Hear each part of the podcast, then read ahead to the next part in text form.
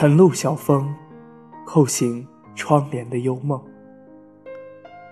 窗台上昨夜含苞的茉莉，轻轻盈盈地绽放着其素雅飘逸的风姿。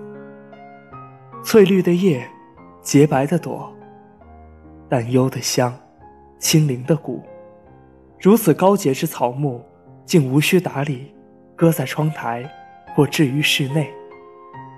到了属于他的时令，便如期绽放，芬芳宜人。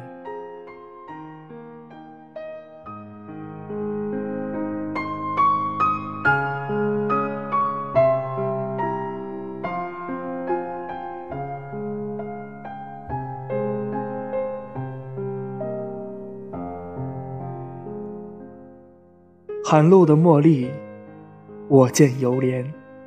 摘上青花瓷一碗。足以滋养一日的闲情。有人说，爱花之人当有惜花之人。何故摧折他的青春年华，不让他终头之老？以往亦不忍采之，后来知晓茉莉花的短暂，他愿意留住最美的年华，给世间真爱之人。